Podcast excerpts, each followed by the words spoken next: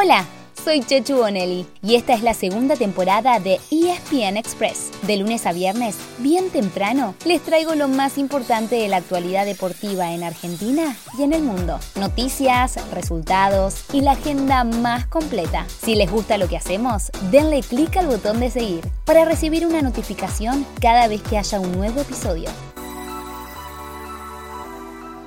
Pasó otro fin de semana de superacción deportiva, con fútbol, tenis, rugby, Fórmula 1, MotoGP, golf, lo que se les ocurra. Y como todos los lunes, estamos listos para contarles qué fue lo mejor, en formato express, por supuesto. Mete Álvarez, aparece en la escena para buscar a Herrera, que bien rompió para el cuarto. ¡Herrera!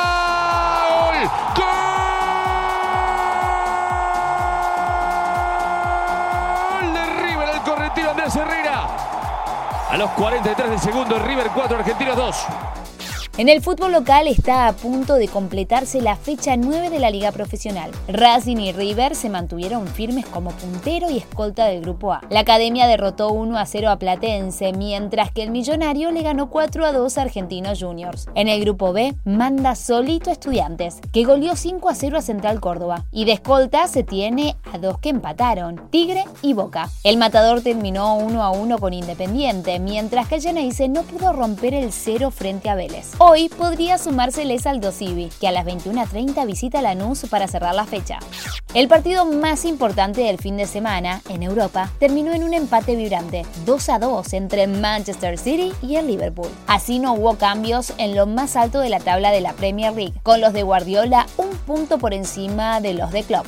Tampoco se modificó nada en España donde ganaron tanto Real Madrid como sus dos perseguidores a 12 puntos, Barcelona y Sevilla. En este último caso con goles de Lucas Ocampos y Papu Gómez. 12 son también los puntos que mantuvo en Francia el Paris Saint-Germain sobre el Marsella. Con Messi como único argentino en cancha, el PSG aplastó 6 a 1 al Clermont con dos hat-tricks, uno de Neymar y otro de Mbappé. Un poco menos, 9 puntos, tiene de ventaja Bayern Múnich sobre Borussia Dortmund. Ambos ganaron el fin de semana.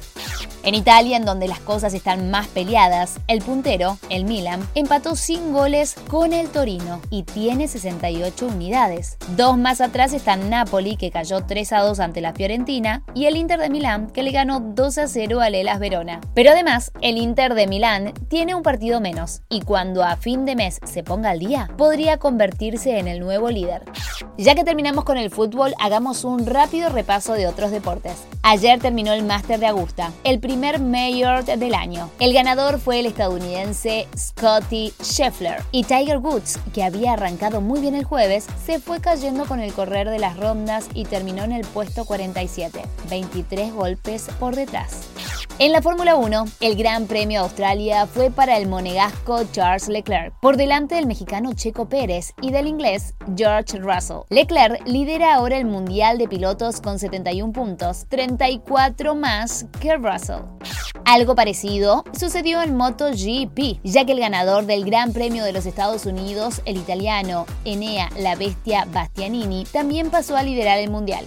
En el rugby los Pumas 7 fueron quintos en Singapur, mientras que los Jaguares vencieron a Cobras 15 35 a 11 y subieron al segundo puesto de la Superliga Americana. En el hockey, las Leoncitas cayeron en cuartos de final del Mundial Junior con Alemania y ahora competirán del quinto al octavo puesto. Y en el tenis, Federico Coria cayó en semifinales del ATP de Marruecos. Pero ya se está jugando el Master 1000 de Monte Carlo y hoy desde las 7 de la mañana debutan tres argentinos, Diego Schwartzman, Federico Del Bonis y Sebastián Baez, por Star Plus, por supuesto. Listo, llegamos al final del episodio de hoy, porque esto, como saben, nunca se termina. A partir del martes hay Champions League, Copa Libertadores, Copa Sudamericana, playoffs de la NBA. Ay, tranquilos, vuelvan mañana, así les contamos cómo sigue la semana. Chau, chau. Así llegamos al final de nuestro episodio de hoy. Soy Chechu Bonelli y de lunes a viernes, al comenzar el día, les cuento lo que pasó y lo que se viene en el mundo del deporte. Los espero en el próximo episodio con mucho más ESPN Express.